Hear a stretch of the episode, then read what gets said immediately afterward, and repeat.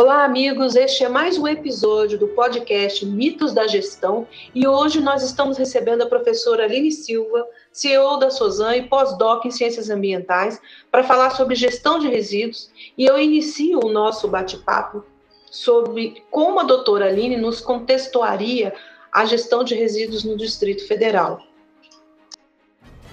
Então, é, Denise, no meu doutorado, por exemplo, eu trabalhei todo o fluxo comercial desses materiais recicláveis, especificamente no Nordeste, né? Porque na época eu fiz o doutorado lá. E então eu tenho, me considero assim uma pessoa com um pouquinho de expertise nessa área para estar tá conversando com você. Uhum. Primeiramente, Brasília, né? Brasília tinha o maior lixão da América Latina, hoje ele está em plano de recuperação diária. É, foi feito o aterro sanitário, que também é qualificado no Brasil como um dos melhores, em decorrência do tratamento do chorume que existe lá. E Brasília também tem a maior percentual de coleta seletiva do Brasil, né?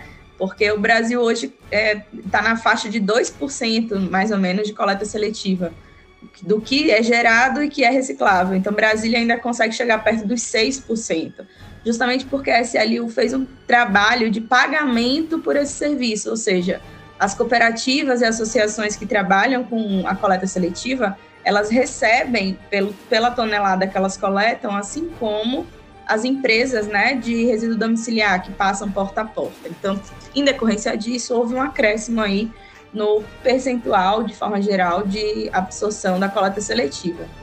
É, obviamente, é um problema mundial, porque ainda não é uma porcentagem que deveria ocorrer, né? A gente gera aí, Brasília, quase 2 quilos habitante dia. Então, como é que desses 2 quilos, juntando todo mundo, só 6% é reciclável? É impossível isso.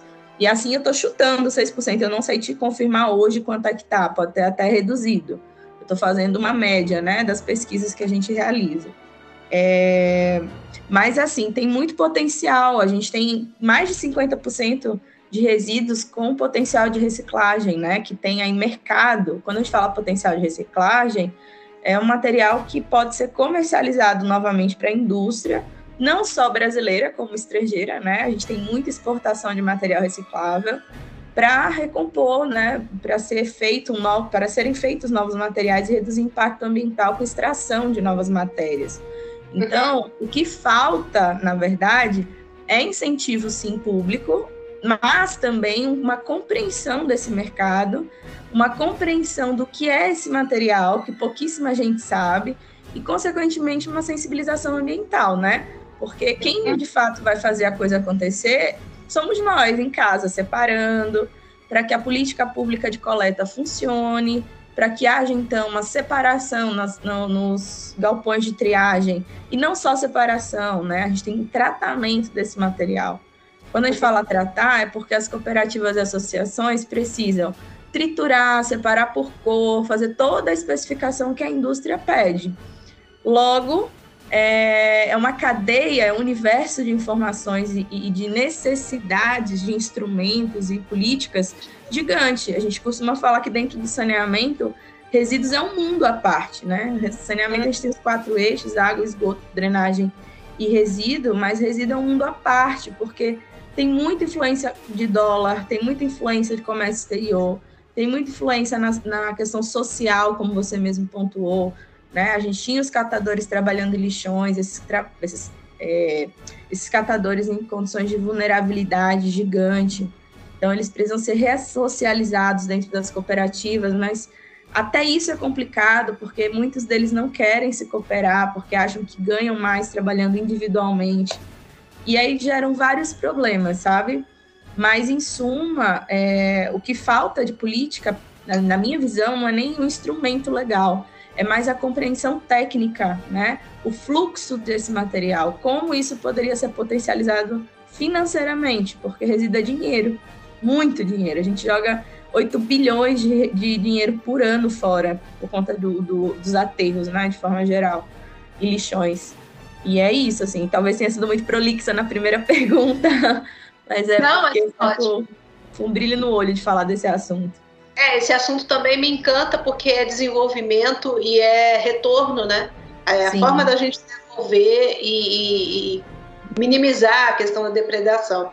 É outra coisa, com relação à gestão dos, dos, da contaminação ali dos lençóis freáticos, dos rios, enfim, você falou um pouco disso, e a gente sabe que tá, a coisa está ficando cada vez mais grave. E aqui tem um cinturão, né? No Distrito Federal tem um cinturão de, de agropecuária e a gente sabe que tem um orgânico sendo desenvolvido. A gente, eu, eu tô muito participo bastante dessa atividade ali, mas eu fico preocupada porque às vezes eu vejo que se escreve a política, se publica a política, se aprova a política, e eu estou percebendo que o gap que está tendo é cultural, de formação, porque a gente tem muita coisa escrita. Sim. É, o gap na minha, uh, assim, em relação ao controle do lixão em específico, né, esse monitoramento do chorume que é gerado, do impacto no, no aquífero e tudo mais, ele vem sendo monitorado. Mas realmente o gap, e que tem sido esquecido pelos ministérios de uma forma geral, é a educação ambiental. Por que, que eu falo isso? Porque além do técnico, além de contratação de consultoria, além de monitoramento com diversas tecnologias, justamente para não atingir outros setores da economia, como pecuária, a própria indústria como um todo, né? E os rios que a gente a gente utiliza água para consumo humano. Então, obviamente, a gente precisa controlar para não impactar na saúde da população, né? Mas, assim, é, quando você fala do gap de educação, de cultura, é isso, assim, nós não temos nenhuma noção do impacto que os resíduos causam, a gente não tem nenhuma noção da nossa contribuição nesse processo. Porque, por exemplo, quantos lugares tem coleta regular e as pessoas continuam jogando em terrenos baldios, né? Que são pontos de contaminação não controlados. Ali sim você vai ter a infiltração do chorume, de metais pesados, porque joga celular, joga televisão, joga N materiais que têm alta contaminação, que vai para o solo, né? Vai contaminar o solo, vai contaminar o subsolo. Além da contaminação, vai prejudicar, além também da questão da agricultura, a própria construção civil, porque você vai fragilizando esse solo para fundações, entre outros, né? É, vai tirando a caracterização original por conta da, do contaminante que está ali em cima. Então, essa questão da educação, né, de, de prover políticas, prover, é, é, inclusive, taxações sobre essas, essa questão da poluição. A gente é poluidor pagador, nós precisamos ter essa cultura, não no pagar de taxas em específico, que isso, infelizmente, é necessário para as pessoas abrirem os olhos, né? A gente só reage quando é cobrado. É Mas verdade. poluidor pagador no sentido de tudo que a gente faz na Terra, a gente recebe em troco, seja por água contaminada e doenças que advêm disso, seja poluição atmosférica, né, e doenças respiratórias cada vez mais intensas, seja pela diversos tipos de câncer que já foram comprovados pelas universidades que estão atrelados à má gestão, né, má disposição desses resíduos. Então, assim, falta essa política, de fato, existe uma política de educação ambiental, mas falta uma aplicabilidade disso junto à gestão dos resíduos. Porque não adianta está se pensando em estruturar aterro, em monitorar lixão que já foi desativado, em contratar consultoria para isso, para aquilo, se a gente não está tendo uma efetividade na base, que é a cultura populacional, essa mudança de disposição irregular, de uso é, é, indiscriminado, né? Usa, joga fora, o fora é dentro. A gente tem costume de brincar, joguei no mato, o mato é o nosso dentro, né? Porque aquilo atinge a gente de alguma forma. Então, é, é, é o ponto-chave, assim, para solucionar, digamos, boa parte dos problemas de resíduos é a questão da educação ambiental, né? É. Justamente para não atingir os outros setores da economia, porque monitoramento tem, tá, tá tendo, né? Pelo menos é, é, isso até o Ministério Público cobra muito aqui no DF, mas a gente não tem controle sobre a disposição irregular. E aí essas são mais preocupantes, né? Em termos de contaminação.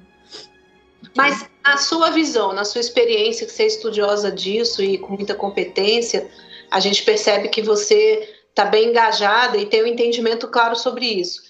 Seria o quê? A gente colocaria. Qual seria a solução? Porque a gente educa, pode educar as famílias, educar, mas eu percebo uma cadeia, né? Eu acho que são programas específicos para cada momento da cadeia do arranjo produtivo. Seria uma coisa assim mais focada, porque cada um tem um nível de consciência. A comunidade a gente pode estar atuando de uma forma. De repente, na evolução disso, você tem as tecnologias empregadas nisso. E aí depois você tem a, a transformação e o retorno, né? É, eu acho que cada um seria uma fase. Você vê assim também, quer dizer, são investimentos diferentes, momentos diferentes. Então não adianta ter uma lei para a gente regulamentar isso e fazer uma coisa única. Realmente são momentos diferentes da consciência, né? São, mas uh, se precisa ter um fluxo contínuo. Não adianta estar tá envolvendo tecnologia em um ciclo e não investir na educação na pontinha ali. É, tudo precisa caminhar junto, mesmo que sejam evoluções diferentes, mas precisa ter um fluxo contínuo, né? Você investir na educação para que essa educação resolva um problema daqui a, a 10 anos a gente não esteja passando pela mesma situação, pelo mesmo fluxo descontínuo, que é o que ocorre hoje. Mas, assim, são níveis diferentes, só que precisam andar juntos. Senão, não funciona. Não adianta você investir em um determinado eixo, né, com uma determinada economia, com um determinado, uma determinada tecnologia, se os outros vão ficar parados. Tudo precisa caminhar junto, senão não vai funcionar nunca. Né? A gente está exatamente fazendo isso há anos e, obviamente, sempre o mesmo problema vai ocorrer é, a mudança ela tem que vir no, num sentido macro. Ó, gente, o que, que a gente vai fazer com as crianças que estão nascendo em relação à cultura do resíduo, até a disposição final e o tratamento e a degradação desse material? Quais são as etapas? Quais são as tecnologias que vão ser agregadas nesse caminho? Quais são os investimentos necessários? E quais são as percepções culturais diferentes ao longo do tempo? Então, é, isso precisa ser estudado, isso ainda não foi estudado, está tudo desagregado, né? Ah, precisa da educação, ah, precisa da tecnologia, ah, precisa. E aí vai, as caixinhas em, em diferentes estágios. Não funciona. Na minha visão técnica, nunca vai funcionar. Porque... Seria o que soluciona muito é uma gestão transversal dos recursos, né? A Sim. parte da cultura estando junto transversalmente, porque aí você tem uma visão é, panorâmica das iniciativas e aí ter uma, um mobilizador, ter um agente influenciador que trabalhe as soluções de cada um. Olha, não adianta investir nesse ponto aqui, porque nós não estamos preparados com a gestão para aquele momento. Isso, Exatamente. noto que essa falta dessa engrenar, a gente não tem as coisas, mas a gente não consegue é, instrumentos, ou não sei se é gestão, ou são, não são políticas, porque as políticas estão aí, né, elas estão presentes, existe regulamentação, mas parece que a engrenagem, e eu coloco que essa engrenagem seria a gestão, né, que é o pilar da sustentação de, uhum. das, das, competências, é a gestão. E aí é, eu... eu diria ainda mais, viu, Denise? Eu diria que a gente tem muita influência. É, é a econômica de uma forma geral, mas são jogos de interesse ainda que ocorrem no Brasil, né? E assim, a depender desse interesse momentâneo, algo vai para frente ou algo não vai. E isso ocorre muito com a gestão de resíduos, que não deveria, porque isso influi na saúde da população. Quando a gente está falando em resíduos, a, a, além da questão econômica, a gente está falando de saúde pública porque a quantidade de doença que vem do resíduo é gigante, assim como vem de uma água não tratada, assim como vem de um esgoto que não é lançado numa rede né, de coleta para tratamento posterior. Então, a gente está falando de doença, de custo no SUS, de custo no sistema público de saúde, por ausência de gestão, ausência de educação, ausência de observação do fluxo contínuo, né? Então, é, é, o Brasil tem uma das melhores legislações mundiais em relação a toda essa questão ambiental e de resíduos, só que a aplicabilidade disso, né, inclusive por falta de, de, de pessoas, de fato, atuando na, no governo nisso, é, faz com que a gente não tenha a aplicação correta e tenha esse jogo de interesse, de acordo com o poder econômico, digamos assim, sempre ocorrendo, né? Não é um interesse público, digamos, é um interesse mais privado do que público de solucionar. O privado entra, ah, eu quero fazer aterro sanitário, ah, eu quero fazer um incinerador, ah, eu quero fazer. E aí vai, mas o interesse público de resolver a questão, de entender que a cada um real que ele esteja investindo ali naquele processo, ele está reduzindo quatro no, na questão de saúde pública, ainda não há. Ainda é um interesse estupado, eu diria, até, sabe? É igual a gente está enfrentando na educação é, a gente tem a questão ali da educação formal, o ensino formal, né? Você tem um plano pedagógico, existe uma política, só que é por espasmo, né? É por modelo de gestão a cada, cada quatro anos. Então, você. Agora é moda, agora não é moda, agora a gente trata é. disso, agora a gente não trata. E só muito da pressão internacional também, né? Os clamores internacionais é, do que é necessário, do que não é, da pressão de investimento internacional ou não, faz o Brasil se movimentar, quando na verdade isso é o que eu estou dizendo. Deveria ser uma política contínua, independente de todos esses fatores atrelados, né? Porque envolve saúde, envolve meio ambiente, enfim. Uhum. Um último assunto aqui, para não tomar muito seu tempo, é a questão da matriz energética. Tem uns uhum. zoom acontecendo no mercado internacional e muita coisa voltada aqui para investimento público também. A gente percebe que tem uma crise iminente na matriz energética, principalmente no Distrito Federal. Você tem acesso a isso? Tem alguma informação? É, em relação a resíduos em específico, correlacionando... Transformação energética, aí a gente tem energia eólica, a gente tem Sim. todo o aspecto de, de... Porque o custo da energia vai aumentar e tem uma pane iminente aí para acontecer. Fala Sim. um pouco que depois das eleições essa coisa vai estourar, então...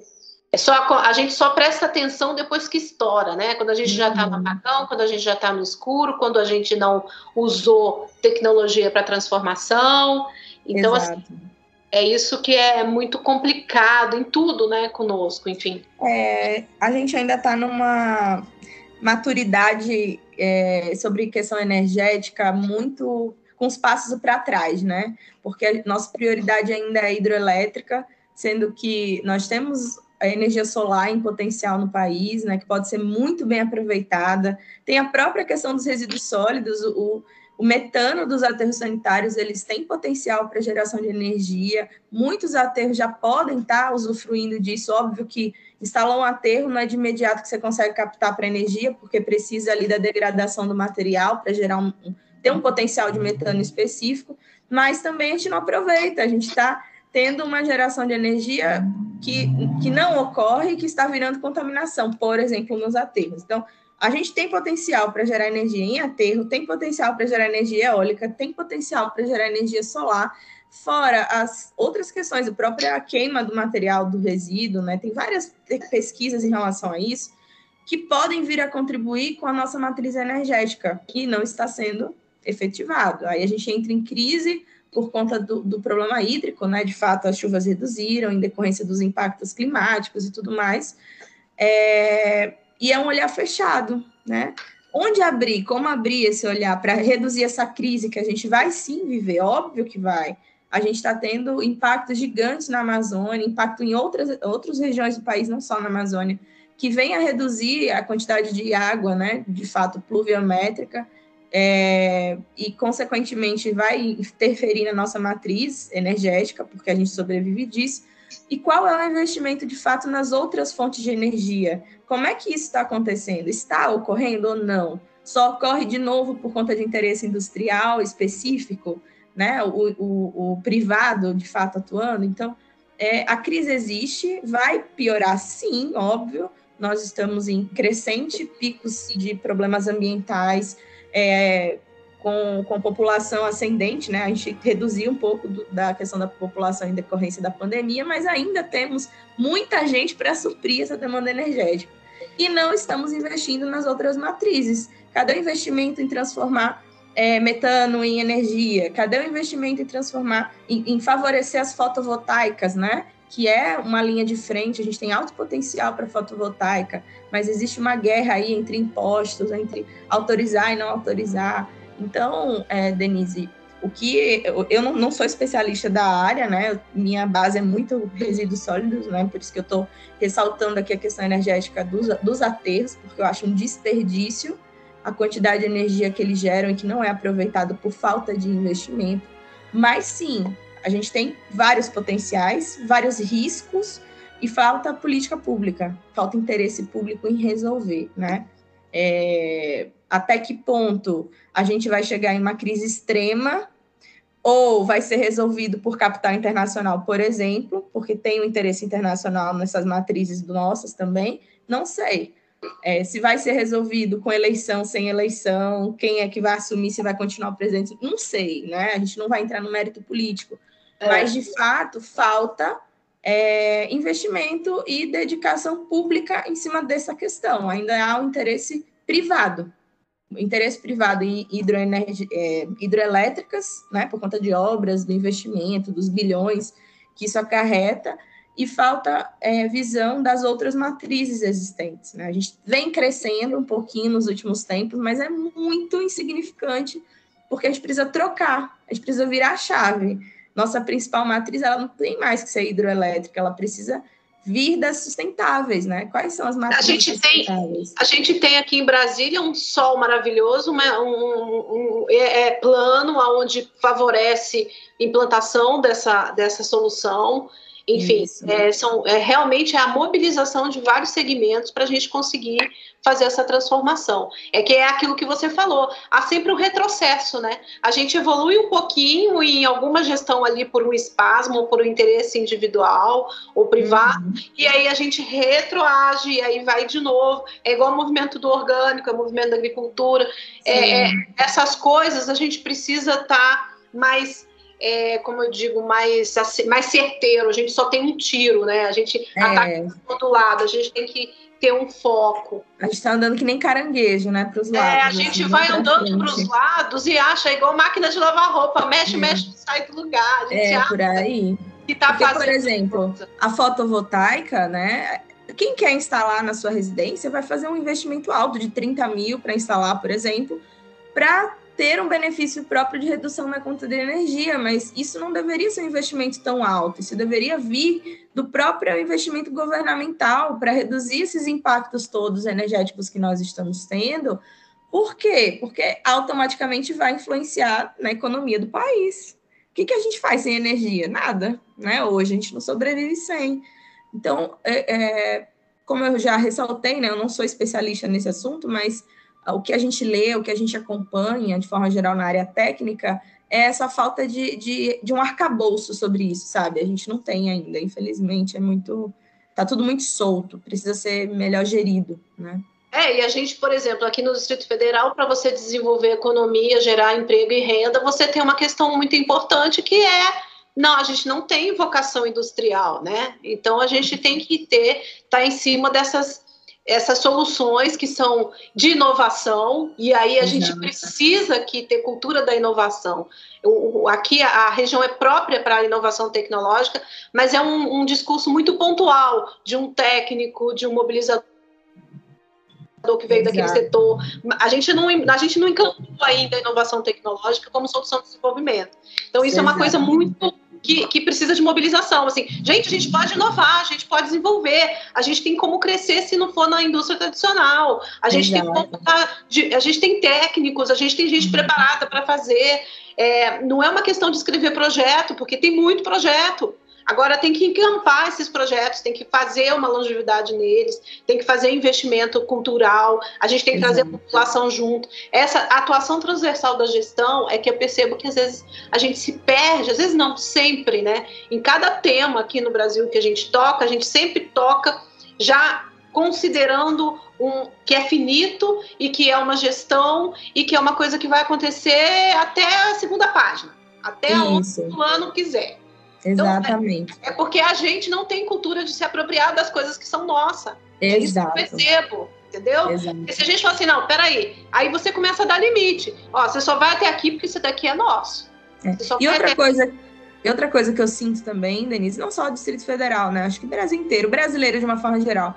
A gente não tem conhecimento, a gente não busca o conhecimento do que nos cabe quanto direito, né? E deveres, óbvio, e, consequentemente, a gente é meio que uma massa, a gente fica assim, à mercê, né, das... das Dos é, movimentos. Isso, a gente não tem ali, opa, peraí, isso funciona assim e eu quero que funcione assim. Não, a gente fica à mercê das situações, muito vulnerável, é, sem um conhecimento, sem buscar conhecimento, porque hoje ninguém tem é, a, a fala, não pode se ter a fala de, ah, não sei, não... existe a internet aí, né, quem quer saber, mas a transparência das informações, bem como o que é de direito, o que, que pode de fato acontecer no Estado e que deveria ser feito, não se tem essa visão. Então, essa falta de empoderamento, ela prejudica o nosso desenvolvimento, porque a gente fica, de fato, vulnerável aos quereres né, privados diversos que vêm a influir em políticas que não são eh, com visões públicas, elas tendem a ter um interesse mais privado, às vezes. E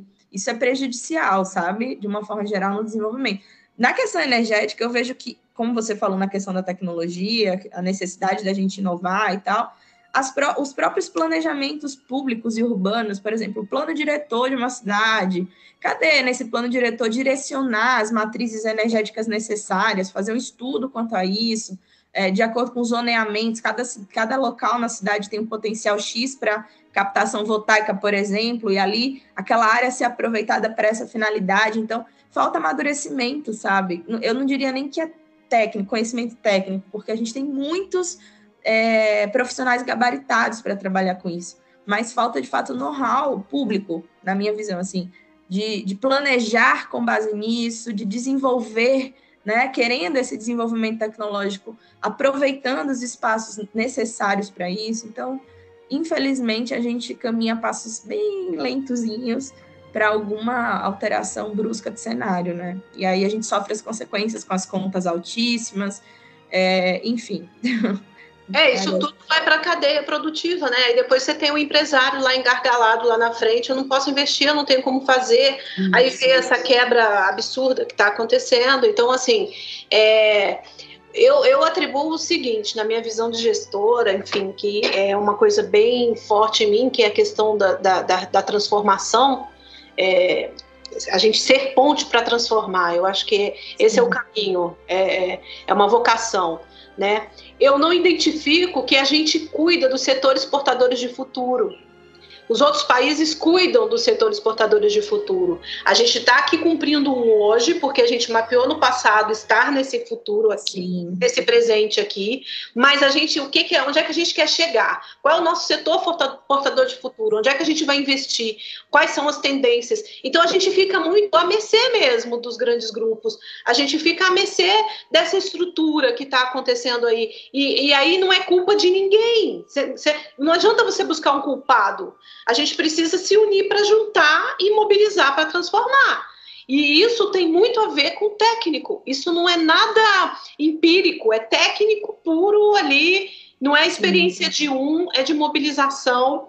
Então, assim, uhum. esses setores, até as novas profissões que estão acabando agora, né? Tem profissões novas já acontecendo, e o agro está trazendo muita tecnologia, muita coisa nova que está vindo de outros lugares.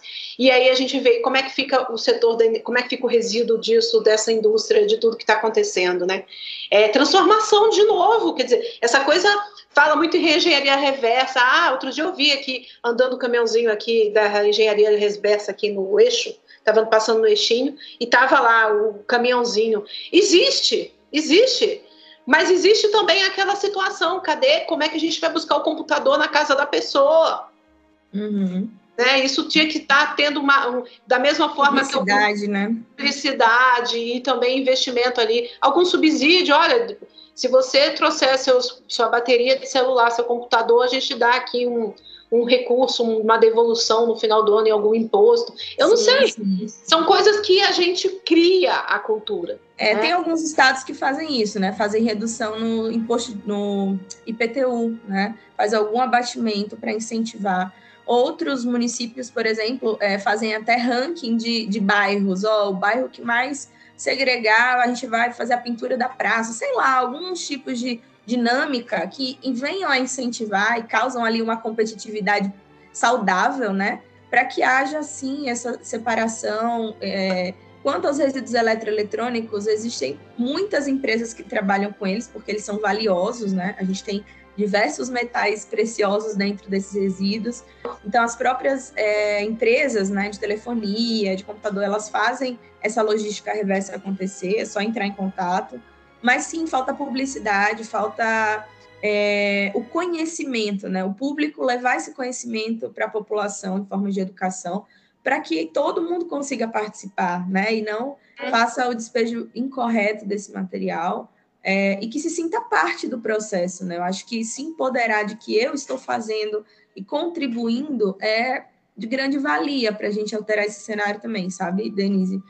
É, a engenharia reversa hoje ela funciona muito mais para essas partes eletroeletrônicas do que outros materiais. Quer ver um que tem no acordo setorial e é, junto à política de resíduos e que não a gente não tem conhecimento são as embalagens. Tudo que a gente produz é embalagem, tudo Você vai beber uma água, você gera uma embalagem. Você vai comprar no supermercado, sei lá, um sabão em pó, você está gerando uma embalagem. Então, todas essas embalagens, elas pertencem ao acordo setorial de embalagens, das indústrias que produzem essas embalagens. E essas indústrias, elas são responsáveis pelo retorno desse material para o processo produtivo. Só que é tão é, é, vazio, a gente é tão vazio de informações que isso é obrigatório acontecer, que a gente simplesmente descarta. A gente não tem conhecimento do acordo. Você sabe. É, não recolhe, vai para o lixão ou para um aterro, né? Algumas cidades ainda têm lixão.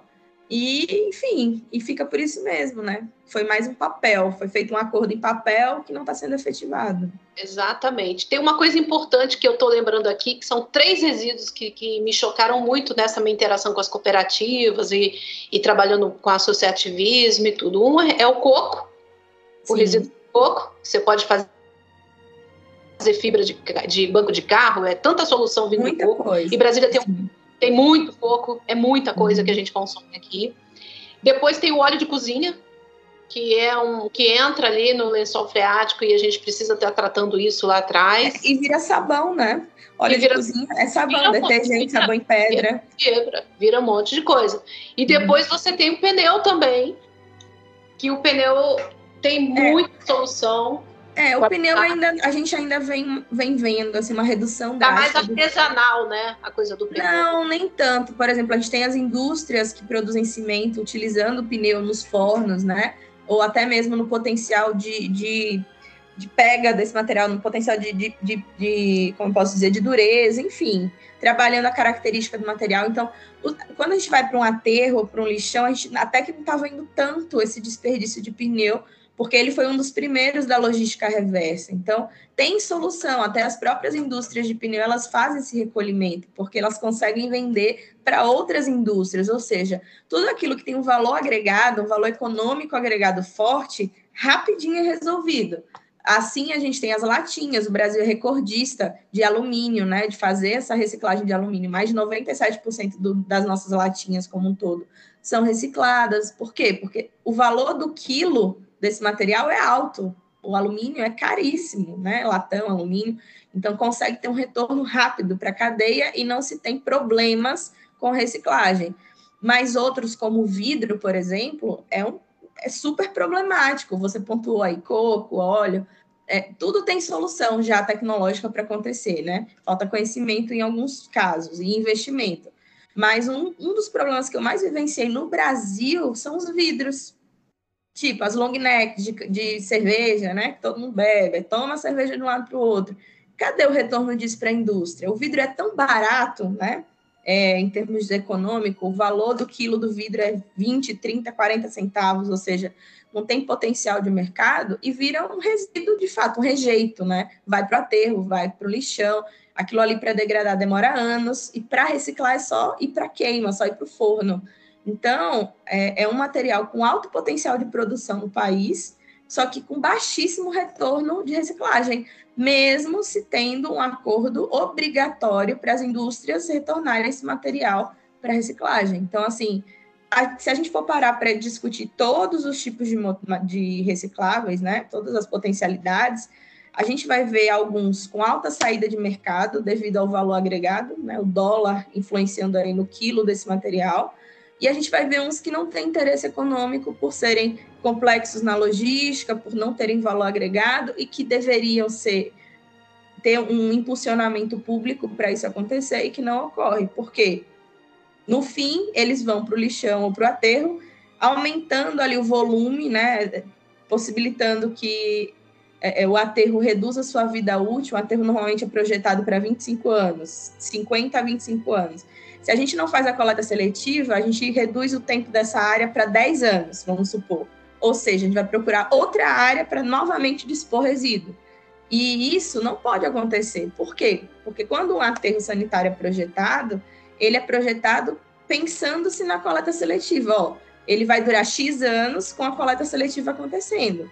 Se a coleta seletiva não ocorre, ele reduz o tempo de vida dele, a gente precisa degradar outra área por falta de incentivo econômico, por falta de gestão pública no processo. Então, é, só estendendo né, minha fala, que eu, a complexidade da fala, mas é porque é uma cadeia de consequências, sabe, Denise? Quando a gente não atua no coco, quando a gente não atua no óleo, a gente gera uma cadeia de custos gigante para o Estado e cadeia de custos de saúde também gigantes. Como você mesmo disse, o óleo, quando vai para um esgoto, né, de forma irregular, ele vai para onde? Num curso hídrico. Esse curso hídrico vai ser um curso de abastecimento de água em outra cidade. Aí quem vai tratar essa água para abastecer vai ter um custo gigante para tirar esse óleo para conseguir, de fato, potabilizar para alguém consumir. Então, é, é, montante jusante, né? A gente usa a água aqui e joga fora aqui. Aí a outra cidade pega essa água que a gente jogou fora e utiliza. Então, vai tendo uma cadeia gigante de consequências aí no processo, em tudo. Falar de resíduo, falar de, de mercado e, e, falar de gestão como um todo, é a gente pensar a 360 graus, né, no processo, não tem como. É isso. Você falou aqui no início, e eu fiquei prestando bastante atenção nisso, você falou que não há interesse de mobilização das associações, dos catadores, por exemplo, eles, eles acham mais lucro andar individualmente do que se organizar. Como é que você Muitos percebe isso? Uhum. Muitos deles. Né? Como eu percebo, é. É, pelas andanças aí das cooperativas pelo Brasil afora, o que, que a gente percebe? Ainda as cooperativas elas não estão estruturadas como empresa, né? Deveriam ser. Ali é uma empresa é, de forma cooperada, mas tem que funcionar com uma gestão de empresa, né? Um gerenciamento dos processos. E aí a gente termina tendo dentro das cooperativas é, muitos cooperados um valor de resíduo que entra muito baixo ainda, por ausência de segregação nas residências e tal. Esse valor, quando dividido, fica um valor abaixo do que eles esperam. E aí, muitos deles que já trabalhavam na rua catando e vendendo para atravessador, conseguem fazer individualmente, às vezes, valores maiores do que o que eles conseguem dentro das cooperativas. Consequentemente, eles não acham a cooperativa atrativa, tá? Óbvio, existem exceções. Eu estou falando de é, uma amostragem aleatória, né, por diversas regiões do país. Então, ocorre muito isso. Quando a gente não potencializa essa segregação é, domiciliar é, para uma cooperativa em específico, né, fica dividindo demais ou não tendo cobertura em determinados bairros, a gente quebra essa cooperativa, porque os cooperados vão preferir trabalhar isoladamente, autônomo, como autônomo, ao invés de estar aqui no grupo, por conta do valor que estão recebendo, né? E infelizmente isso faz com que essa cooperativa ela não tenha força quando os cooperados começam a sair ou quando eles não têm uma gestão interna ali que potencialize o processo, a gente não tem força dentro da cooperativa, né? E aí eu já vi várias discussões também, ah, melhor cooperativa ou associação, né? Hum, eu também bastante isso. É. É, e, na verdade, ambos precisam de gestão empresarial. Se não ocorre, não, tanto faz associação como cooperativa, é. vai terminar quebrando, né? É, e uma, uma possibilidade de melhoria, de fato, é o que o DF fez, né? A SLU fez, que é, vem, é, é pagar as cooperativas pelo serviço ambiental que ela está prestando. Por que, que a gente paga a tonelada do resíduo que vai para um aterro através das coletas feitas com caminhão compactador e não paga as cooperativas que coletam material reciclável, que é um favor que elas estão fazendo para a gente. É um serviço ambiental, é tirando um resíduo de um aterro para reciclar, né, para ir para a indústria, para potencializar isso. Então, é, quando os, os municípios, né, os estados de uma forma geral, visualizam que o que as cooperativas fazem é um serviço ambiental, né, e que, consequentemente, ele está reduzindo o valor que ele paga para um caminhão compactador, porque se a cooperativa trabalha e tira o reciclável, o que vai para o caminhão compactador reduz, certo? Tá? Porque o que a gente recolhe nas casas vai ser reduzido em decorrência do reciclável que já foi tirado. Então, o que eu iria pagar aqui, eu vou pagar aqui. Uma, um preço por tonelada do reciclável. É isso que tem que acontecer. Daí as cooperativas ganham força a gente já faz a ascensão social, porque os cooperados vão ter, né, no mínimo, um salário mínimo para sobreviver, e, é, consequentemente, eles vão gostar de estar na cooperativa, né? E ali você tem uma ressocialização. Agora, quando isso não ocorre, eles têm que trabalhar individualmente e, e aí gera um bolo de problema. Entendi. Nossa, você entende muito, hein, Aline? Olha, alguns anos. horas falando aqui com você. Que bom, que bom. Muito obrigada, viu? Por eu nada. vou estar trabalhando em cima desse teu conteúdo, porque você falou muita coisa bacana. É que acho que você fala no automático e você nem sabe mais. Mulher, é porque eu gosto muito dessa temática, sabe, Denise? Assim, eu trabalho há muitos anos com isso. É, já fiz em todos os eixos, assim, desde a cooperativa até a indústria. Então, é, é, quando você trabalha é, a visão acadêmica com o técnico, a gente consegue entender os gargalos e os potenciais, né? E, com, e por isso eu tenho esse brilho no olho de falar. E quando precisar, estou à vontade, à disposição, tá? Pode contar comigo aí, inclusive no que for necessário, dentro das ações. Eu gosto muito dessa temática. E é isso. Espero bom. que tenha eu vou, eu vou estar tá, é, trabalhando como subsídio, mas eu queria, eu gostei tanto que eu queria saber se eu posso publicar isso no meu YouTube. Ah, meu Deus. Olha, você devia ter me preparado. Eu tinha botado uma ah, não, olha aqui como é que eu tô. Olha como é que eu tô. Eu tô aqui com a cara inchada. É conteúdo, mulher. Isso é eu conteúdo. fui dormir de madrugada com enxaqueca, mas pode, tudo bem, sem problema. Por quê? Porque é, foi muito esclarecedora. Enfim, eu sou da área de gestão e tudo, mas existem gestores que eles precisam agora sair de um, de um transe, né, de, de ficar superficial nos temas. Eles precisam aprofundar no técnico, ter entendimento para tomar uma decisão, porque o impacto da, das ações deles é muito forte, muito, impacta em muita coisa. Então a gente, a gente precisa, a gente tem que exercitar o jovem, exercitar Sim. o estudante, entender, olha, você quando vai ficando mais experiente na sua carreira, você vai influenciar, hein? Você sim, vai tomar sim. decisões. Aprenda a buscar as fontes corretas, enfim. Então, essa, essa, essa capacidade que a gente faz, essa mobilização, tem muito a ver com isso. Então, sim, gosto muito de conversar com, com pessoas que me esclareçam sobre as questões. Porque às vezes a gente acha que está falando de uma coisa bem e está sendo útil e não está. Você está desconstruindo porque a fala é uhum. perdida, não teve um subsídio, não, não tomou a decisão correta. Então, gestão uhum. é muito isso, né? Mas é... eu fiquei hiper, eu estou aqui encantada. É, e aproveita que você trabalha com empresas, né? As empresas, elas ainda veem resíduo, ainda veem a questão ambiental como um custo, né? E, na verdade, elas podem entrar aí com ICMS ambiental, elas podem conseguir certificação internacional, a partir de várias ações, além da responsabilidade sustentável que ela tem que ter na empresa, né? E, ah, infelizmente, a gente não tem ainda essa visão empresarial, e deveria ter. Mas fico feliz em contribuir, eu faço muito isso com os meus alunos, provoco eles muito para pensarem, né, sair das caixinhas, porque é o futuro, é o que a gente conversou, a gente tem que andar em fluxo contínuo ali, em todas as etapas do processo para conseguir lá na frente mudar o cenário. Caso contrário, ficaremos sai, 20 anos sai. assim, rodando e discutindo a mesma coisa, infelizmente. Mas, enfim, feliz em contribuir, pode contar comigo, sim, tá certo? Obrigada, Aline. Parabéns pelo trabalho, viu? Que isso aí isso? é um trabalho que a gente, as pessoas não publicam, não falam, não reconhecem. Eu acho que a gente tem que começar a cacarejar, sabe? O Brasil é precisa verdade. começar. É. A gente não verdade. faz a gente não assume as coisas que a gente faz. Eu acho que é por aí. Obrigada, viu? Beijo no coração. Obrigada, Denise, pelo convite. Tchau, tchau. Bom tchau. dia. Tchau.